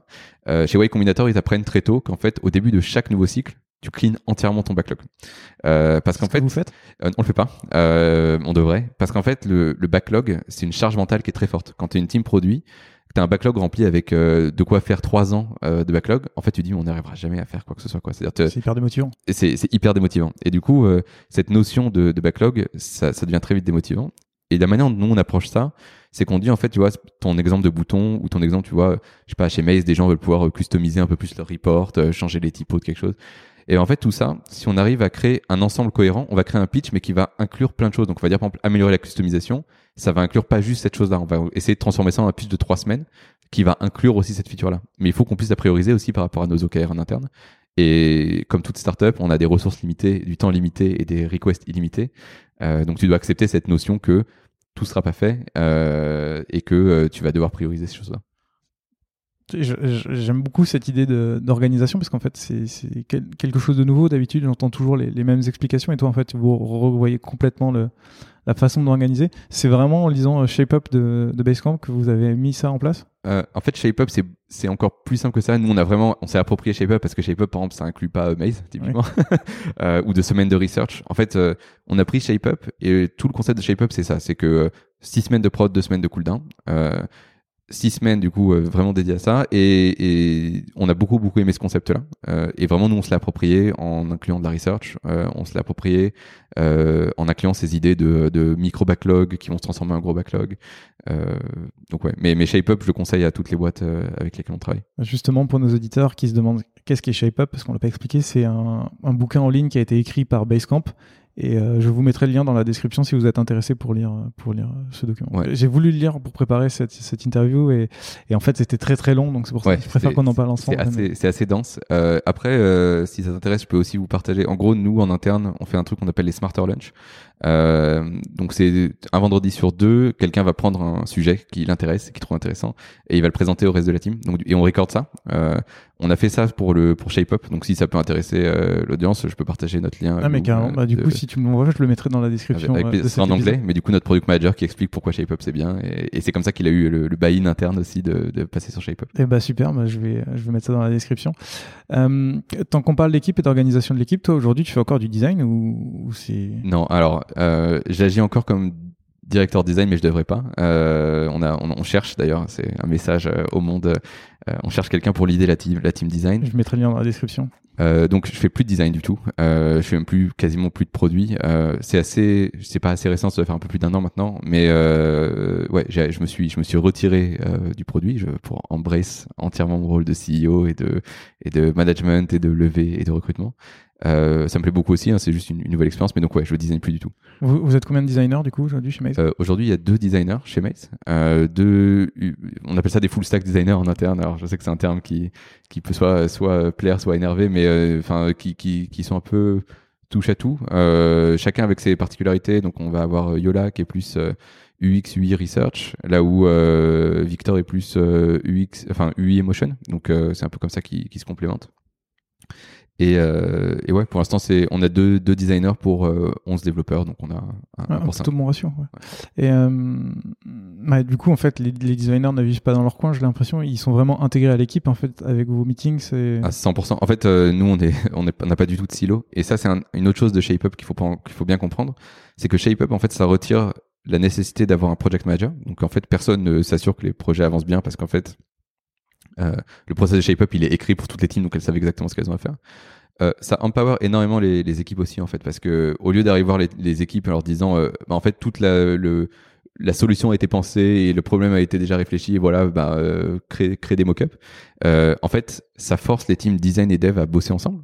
Euh, et nous, ils, adorent bosser ensemble, donc ça c'est un des gros avantages. Euh, et, ça les force à penser la solution ensemble. Donc en fait, euh, ils sont propriétaires de la solution. Donc ils vont peut-être se planter parfois, mais c'est pas grave.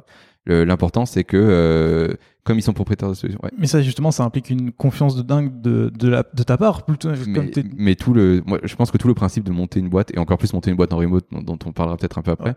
Euh, c'est la confiance en fait. C'est-à-dire que si t'as pas confiance dans les gens avec qui tu travailles de toute façon, euh, le problème il est pas dans le fait de donner ou pas de, des responsabilités, le problème de t'as pas recruté les bonnes personnes. Donc, euh, donc nous on le voit comme ça. Nous on fait confiance 100% dans les dans les gens avec qui on travaille. On fait confiance dans leur capacité à, à penser euh, euh, du produit. et c'est comme ça qu'on les recrute d'ailleurs. Et, et, et pour l'instant ça marche très bien. Justement, tu as parlé du remote et j'aimerais bien creuser ce, ce point-là pour, pour continuer un peu. C'est-à-dire que toutes vos équipes sont remote. Aujourd'hui, je crois que tu es le seul à, à Paris. À Paris on... ouais. du coup, tu dois faire confiance, tu dois mettre toute cette équipe ensemble. Vous êtes combien d'ailleurs? Là, aujourd'hui, on est 23 euh, et on sera 30 avant la, la fin de l'été, je pense. Ok, et avant la fin de l'année? Euh, c'est un peu dur de s'avancer. Je pense qu'on ouais 35. On va pas. On est. On, je crois pas. Euh, bon ça c'est un autre débat. Je t'ai déjà lancé maintenant. Euh, je crois pas nécessairement aux équipes, euh, aux immenses équipes, en fait, ce qui est un autre sujet. Et je pense que le remote, ça scale pas de la même manière que les, les boîtes en non remote. Euh, en, en, gros, le, le, remote a un temps de formation qui est plus important, déjà d'une part, euh, puisque en fait, euh, tu obligé de faire du one-to-one en remote pour former les gens, même si c'est très bien documenté, etc., etc., il y a quand même un temps de formation. Euh, et puis finalement, euh, je crois aussi que à un moment, organisationnellement parlant, les teams qui grossissent au-dessus de 100 personnes, en fait, elles rajoutent des layers de management, mais elles rajoutent pas des layers de production. Justement, c'est la question vers laquelle je voulais aller. C'est Shape Up, ça a l'air hyper bien quand tu es une petite équipe. Alors j'imagine qu'en remote ça doit être un petit peu plus compliqué, quoi que Basecamp est aussi en remote, donc ça doit pas mal aider. Euh, ouais, exactement. Bah, Basecamp ils sont tout petits et en fait un, exemple qu'on donne souvent, euh, c'est InVision versus Marvel. Euh, InVision ils sont 1200 aujourd'hui en remote, donc c'est une des plus grosses équipes remote au monde. beaucoup beaucoup de management, beaucoup de middle management. Et tu compares ça, et là c'est même pas, je vais même pas parler du remote, mais tu compares ça par exemple avec un Marvel. Marvel ils sont 50. Marvel, ils ont 2 millions et demi d'utilisateurs, InVision, ils ont 6 millions et demi. Euh, ça, signifie qu'en fait, avec euh, quasiment euh, combien 30, mais plus que 30 fois, 40 fois le, nombre de ressources, ils font que 3 fois le nombre d'utilisateurs d'un Marvel. Et, en fait, je pense que, et quand j'en parle avec Mourad, le CEO de Marvel, en fait, il y, a une, il y a une espèce de, de compréhension qui est que les petites équipes, elles gardent une agilité qui est, qui est, très très forte. Et on le voit avec Notion. En fait, tout ce, ce, nouveau monde produit, il prouve qu'en fait, il n'y a plus besoin de ces espèces d'énormes structures euh, managériales et qu'en fait, tu peux aller très vite et très bien avec des petites équipes, Basecamp, Notion, euh, tous ces tous ces produits ont réussi à le prouver. Maze, exactement.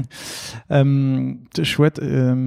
Si tu veux bien, on va revenir un petit peu sur les, les questions que de, plutôt de Maze, de, des features et des personnes qui l'utilisent. Aujourd'hui, est-ce que tu peux nous dire à peu près combien d'utilisateurs vous avez?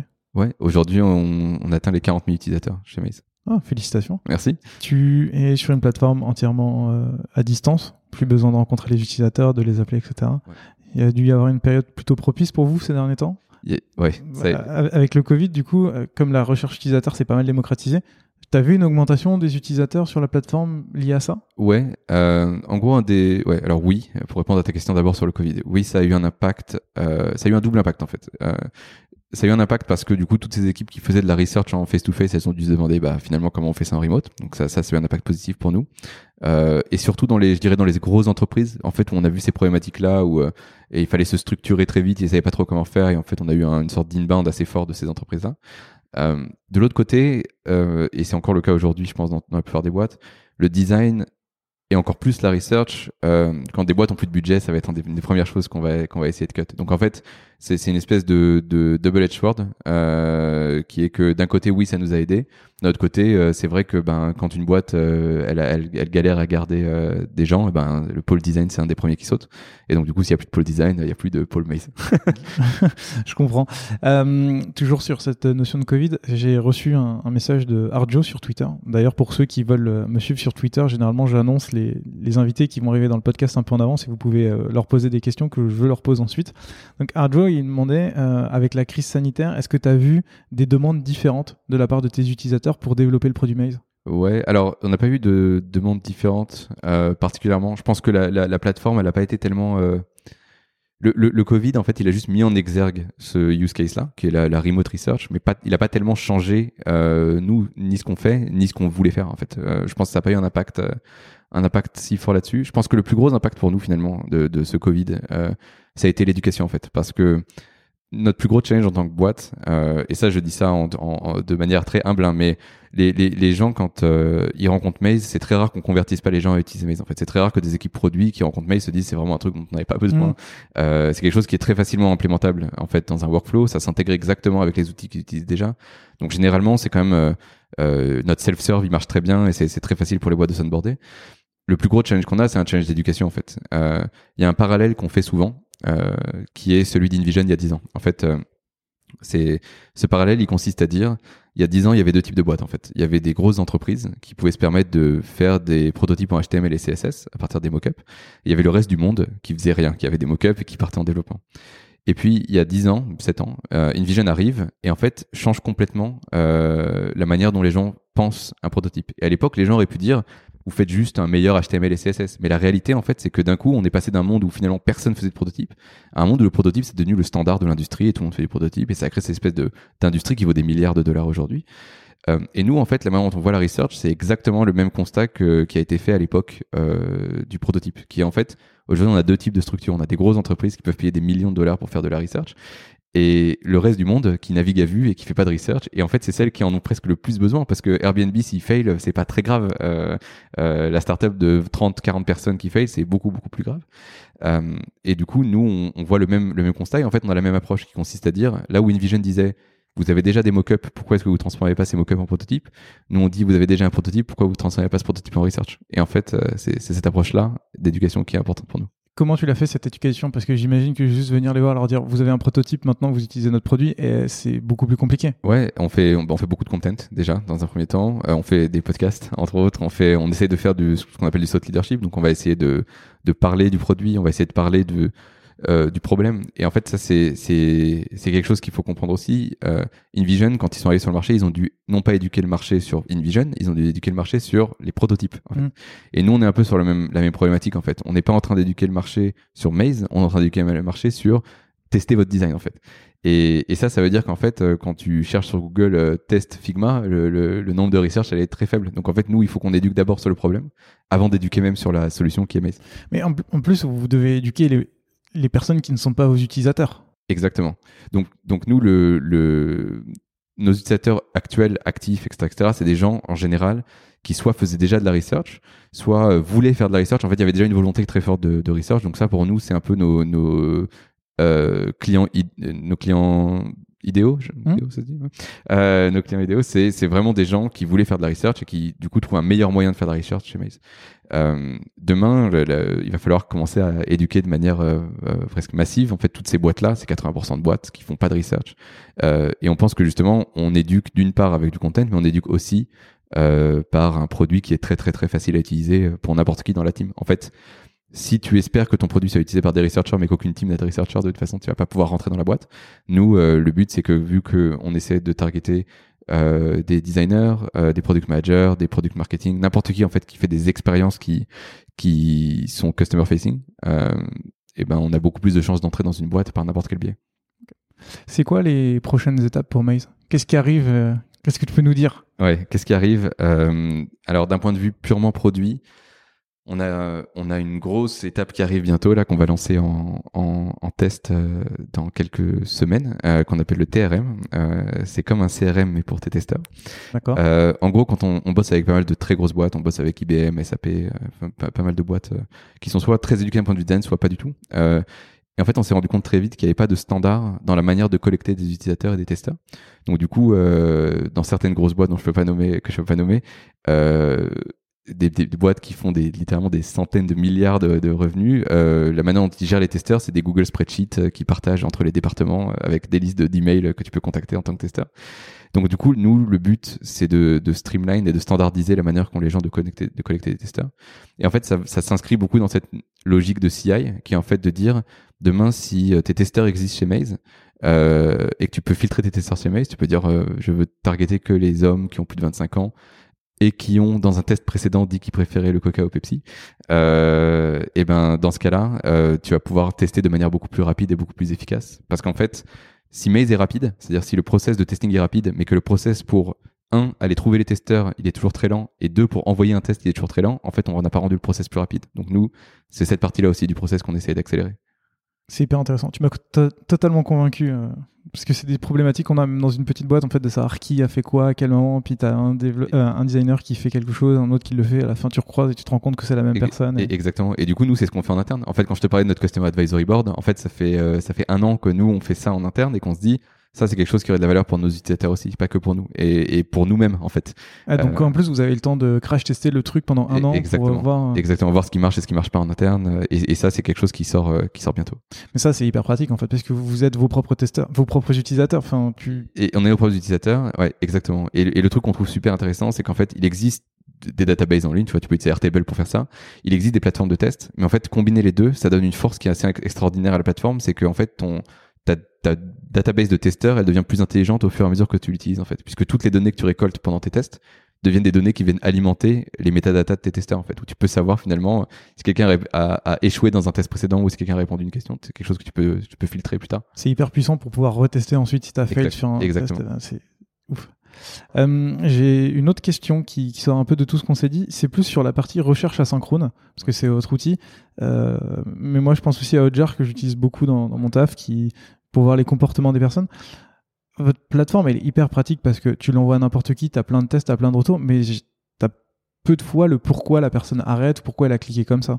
Comment vous, essayez de travailler pour dépasser ce, problème? Ouais, alors les, conditions justement, c'est un, quelque chose d'assez énorme qu'on a fait pour ça. Euh, en fait, nous on fait du unmoderated testing et euh, le, concept du unmoderated testing justement c'est que t'es pas là. Donc du coup euh, quand tu fais du face-to-face interview euh, l'avantage c'est que quand tu vois ton testeur qui misclique 40 fois sur ton prototype tu peux lui dire qu'est-ce que tu essayes de faire?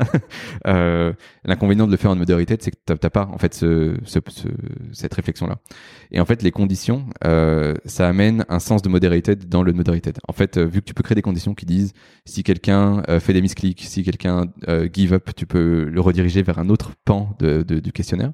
Ça remplace pas 100% le modalité de testing, mais ça va, ça aide déjà énormément à essayer de capter le pourquoi euh, pendant la phase, la phase de test. C'est quelque chose que vous avez sorti la semaine dernière, si je me trompe pas, au moment où on enregistre. En tout Exactement, la, la, semaine dernière. Et vous avez des très bons retours sur ça? On a des très bons retours dessus. Euh, les gens s'en servent très bien. Donc, euh, c'était une énorme feature request. Hein. On n'a pas, on l'a pas inventé nous-mêmes. Hein. ça a été, ça a été demandé depuis très très longtemps. J'imagine puisque c'est des problèmes que, que, pas mal de personnes rencontrent. on a beaucoup parlé du produit, de la mise en place de ton équipe. Moi, j'ai une dernière question à te poser qui est plus sur la brand de, de Maze. Euh, j'ai eu le plaisir de recevoir Romain dans l'épisode numéro 5 qui a fait euh, toutes vos illustrations 3D et qui nous a mis en, contact. Je le remercie d'ailleurs s'il nous écoute. Euh, il y a quelque chose qui, qui m'impressionne assez chez vous, c'est que vous êtes totalement à contre-courant sur l'image de marque de Mail. C'est euh, la recherche utilisateur, c'est bah, justement des utilisateurs, on les voit, c'est des humains, euh, il y a des caméras, il y a tout ça. Vous, c'est euh, tout le contraire, il n'y a pas d'humain sur votre interface. C'est une machine, c'est des petites boules qui tombent dans, dans, les machines. Pour les gens qui voient pas, je vous invite à, aller sur la page de Maze pour, pour voir de quoi je parle. Comment vous avez créé cette image en total décalage avec euh, l'image du marché? Ça a été, c'est une très bonne question. En fait, ça a été une énorme réflexion avec Romain. Euh, dès le début, on a commencé à jouer avec ces idées de bonhomme et de pas bonhomme. Et puis, et puis en fait, on se disait, euh, notre force, c'est d'être cette espèce de plateforme quantitative qui extrait en fait comme une machine. on lui donne un design et de ce design sort un score et c'est, très facile, très compréhensible. Et en fait, comme je te disais, un des gros challenges qu'on a de toute façon, nous, c'est d'un côté l'éducation, mais de l'autre côté, plus que l'éducation, c'est changer le, le, modèle mental des gens. En fait, dans, le, dans la tête des gens, la research, c'est quelque chose qui coûte, comme on disait, très cher, qui prend beaucoup de temps. Euh, et en fait, toute cette identité, elle est liée au fait que finalement, on a l'impression que ça prend pas, ça, prend pas de temps du tout, et que c'est très rapide, et que c'est très facile, et que c'est finalement presque une, une machine, euh, le test, euh, dans lequel on a un input, on a un output, et, et ça va très rapidement. Et donc, du coup, c'était une vraie volonté de notre part de retirer en fait cette dimension presque humaine de, cette partie-là, même si ça reste de la user research, donc c'est quand même des gens derrière. Euh, mais pour essayer aussi de changer euh, la manière dont on est perçu euh, sur ce marché-là, où on n'est pas en fait en train, et c'est quelque chose qu'on dont on, on, fait beaucoup l'emphase, on n'est pas en concurrence avec ces plateformes qui veulent te permettre de parler plus facilement avec tes utilisateurs.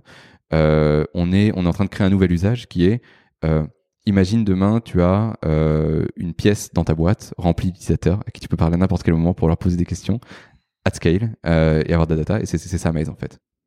Ok. Et euh, vous avez eu des retours sur cette image pour savoir euh, si on a c'est ça a été un investissement ça a été un gros investissement parce qu'on a beaucoup beaucoup travaillé dessus et puis on a on a on a investi beaucoup dedans et ça a été enfin c'était assez incroyable en fait parce que je pense qu'on a une image de marque qui est beaucoup plus évoluée que l'équipe ou que, enfin, à l'époque en tout cas, euh, c'est-à-dire qu'en fait, on avait une image qui était très très développée, là où nous on était, on était encore cinq personnes, mmh. euh, et ça nous a beaucoup aidé. En fait, euh, cet, cet investissement, c'est pas un investissement que je recommande d'habitude parce que, enfin, quand on est une, une, petite boîte ou une petite start-up encore à l'époque, euh, c'est un investissement qui peut coûter très cher, déjà d'un point de vue purement financier, et puis d'un point de vue temps qui peut prendre beaucoup de temps. Enfin, on sait très bien créer une, une identité forte, ça prend beaucoup de temps. Puis pour le coup, t'es pas sûr des résultats? Et pas sûr des résultats, c'est très dur à tester. Euh, mais nous, euh, pour donner une idée, euh, quand on a commencé, quand Adobe nous a contacté, donc Adobe XD aussi, ça arrive très bientôt, donc ça c'est la, news aussi en exclusivité, Adobe XD arrive très bientôt. Quand on a commencé à parler avec Adobe, c'était il y a deux ans. Et en fait, notre image de marque et le fait qu'on ait investi autant dans notre image de marque, ça a eu un impact très fort qui était qu'en fait les gens pensaient qu'on était une boîte de 500 personnes euh, alors ah, que on était deux personnes dans notre chambre à, à, construire Maze. Ça amène directement le sérieux de la boîte. Et, exactement. tu penses que ça t'a ouvert des portes? Je pense que ça m'a ouvert énormément de portes. Comme je te dis, par exemple, ces conversations avec Adobe, les conversations qu'on a même eues avec Figma. Euh, je veux dire, on a commencé les conversations avec Figma, on était cinq. Euh, c'est, on parle de boîtes Adobe qui fait 4 milliards d'ARR, euh, des boîtes de 5000 personnes réussir à avoir ces conversations-là, je pense qu'en fait, il y a une espèce de, de, due diligence qui est fait par ces boîtes-là, où en fait, elles vont aller voir les founders, puis ensuite, elles vont aller voir le site, et, et le niveau de maturité du site va aussi les pousser à te contacter ou ne pas te contacter. Et je pense que nous, ça nous a énormément aidé, en fait. Euh, et pareil pour, euh, pour les clients entreprises. il y a une espèce d'attente des clients entreprises qui est une attente d'un certain niveau de maturité de la boîte pour pouvoir commencer à investir dedans parce qu'en fait pour une entreprise investir dans une startup c'est aussi prendre beaucoup de risques et nous ça nous a beaucoup aidé aussi et finalement à, à rentrer dans des discussions avec des boîtes dans lesquelles je pense que sans ça on n'aurait pas pu pas pu rentrer Hyper intéressant, merci beaucoup. Euh, moi, Jonathan, on va on touche à la fin de, cette discussion. Euh, avant qu'on ne se quitte, je voudrais savoir si tu as euh, des ressources, des livres, des blogs à, nous conseiller pour. Euh... Ouais, alors euh, oui, c'est une bonne question. J'aurais peut-être dû préparer ça. Je, je sais que d'habitude je l'envoie en avance et j'ai complètement oublié de le faire. Ouais, ouais. Je désolé. Non, non, il y a, aucun souci. je pense que il y a, y a trois, il y a trois gros livres que je recommande de toute façon plus aux gens qui se lancent dans le, enfin, aux startups, mais du coup, ça, ça concerne n'importe qui qui fait du produit. Il y a Getting Real, euh, qui est fait par justement Base 37 aussi, qui est excellentissime. C'est un vieux livre, euh, donc beaucoup des, des exemples qui vont donner sont un peu datés, euh, mais en fait, dans la mentalité, c'est un livre sur lequel, sur lequel je reviens régulièrement, euh, qui permet de se refocus en fait sur ce qui a de la valeur.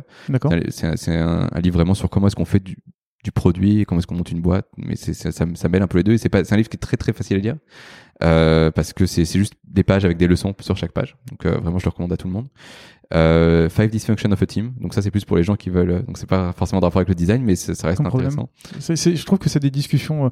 Bah, pas qu'on a eu avec toi parce que du coup tout, tout se passe plutôt bien j'ai l'impression mais euh, avec certaines euh, certaines autres personnes où c'est bah, comment tu fais pour organiser ton équipe produit ou ton équipe design comment les gens vont ensemble. Donc je pense que c'est même si c'est pas du design pur c'est extrêmement intéressant d'avoir euh, cette vision là et je pense que c'est ouais, exactement. Et ça devrait être lu par n'importe qui en fait. C'est pas les, designers devraient savoir devraient lire Five Dysfunction of a Team les product managers n'importe qui en fait. Euh, c'est un, un, livre extrêmement intéressant. Et euh, en design je pense que de toute façon la, la référence ultime c'est The Design of Everyday Things que je recommande à, littéralement tout le monde. Et moi aussi. Euh, qui, qui, qui touche au design, mais de manière complètement, euh, je trouve, euh, démocratisé, démocratisé en fait, qui, qui aborde des, concepts généraux de design, même pas produits euh, digitaux, hein, n'importe quel design. Euh, et je le fais lire littéralement à tout le monde, même des gens qui sont rien à voir avec le monde du produit. Donc, euh... ouais, mais je trouve que ça aide aussi vachement les gens à, à, se à se projeter et à comprendre comment marche le design et en fait toutes les réflexions qu'il y a derrière et que le fait de designer un truc à la va-vite, c'est pas c'est pas c'est pas la norme en fait. Faut vraiment exactement, y réfléchir. Exactement. Et exactement. Et penser un une expérience générale aussi. En fait, euh, il y, a, y, a, cette espèce de, de, de, mentalité, surtout dans les boîtes qui sont moins matures d'un point de vue design, qui est euh, comment est-ce que je fixe ma page de sign-up euh, versus comment est-ce que je fixe mon produit, comment est-ce que je fixe un flow général. Et en fait, Design of Everyday Things, il amène cette mentalité de ton expérience, c'est pas juste une page en fait, ou ton expérience, c'est l'intégralité des, des, points d'interaction qu'ont les gens avec un produit ou avec un, un site. Mais euh, on en parlait euh, la semaine dernière quand j'ai enregistré un épisode avec euh, Michael David de Doctolib, qui n'est pas encore sorti au moment où on enregistre, où lui aussi nous expliquait que tu arrives sur une belle page toute chiadée, tu cliques sur le bouton et en fait le produit est tout pourri. Et donc tu as, un peu cette, ce dysfonctionnement où tu dis ok qu'est-ce qui s'est passé? Et, je pense que ce, effectivement ce livre amène, Exactement. et je pense qu'on peut pas faire une interview sans parler de Steve Jobs évidemment sur l'expérience utilisateur. Et ben, tu sais quoi, Michael me l'a dit aussi la ah, semaine ah dernière. donc, où, où, il disait justement que l'expérience utilisateur c'était tous les points de contact, mais au point où en fait finalement même la position des Apple Store faisait partie de l'expérience utilisateur en fait. Que le, métro que tu allais prendre pour aller à l'Apple Store du Louvre euh, ça fait partie de ton expérience utilisateur du moment où tu vas acheter un MacBook ou où tu vas acheter un, iPhone. Et je trouve que c'est une très belle manière en fait de, de penser l'expérience utilisateur en règle générale qui est euh, euh, comment est-ce que je fais une expérience delightful mais sur tout le cycle de des, des gens euh, du coup, je me permets de reprendre ce que tu viens de dire et de euh, recommander les deux biographies de Steve Jobs, l'officielle et la non officielle, qui parlent justement de, tout ça, de, la relation avec euh, Johnny Ive, qui, a designé aussi les Apple Store et qui crée justement toute cette, toute cette expérience. si on veut te contacter, on passe par Twitter, LinkedIn. Ouais, Twitter, c'est, je me rappelle même plus du handle, je crois que c'est Vidavski J. Donc, je, je, le mettrai de toute voilà, façon. Voilà, exactement. De toute façon, vous savez pas comment s'écrit Vidavski, donc c'est que ça. Euh... Normalement, c'est dans le nom du podcast euh, que les gens sont en train d'écouter, donc. Ok. Donc, Vidavski J, euh, je réponds à, je, je, suis très accessible sur Twitter, euh, ou sinon par mail euh, sur joe@maze.design. Ok. Qui sera aussi euh, dans la description Exactement. de cet épisode. Eh ben écoute, Jonathan, merci beaucoup pour, bah, merci à toi. pour cette discussion et puis à très bientôt. À très bientôt. Merci. Salut. Merci d'avoir écouté cet épisode jusqu'au bout. Si vous l'avez aimé, n'hésitez surtout pas à vous abonner sur votre application de podcast préférée. Vous pouvez aussi mettre 5 étoiles sur Apple Podcast, c'est ce qui m'aide le plus à faire découvrir l'émission. A très bientôt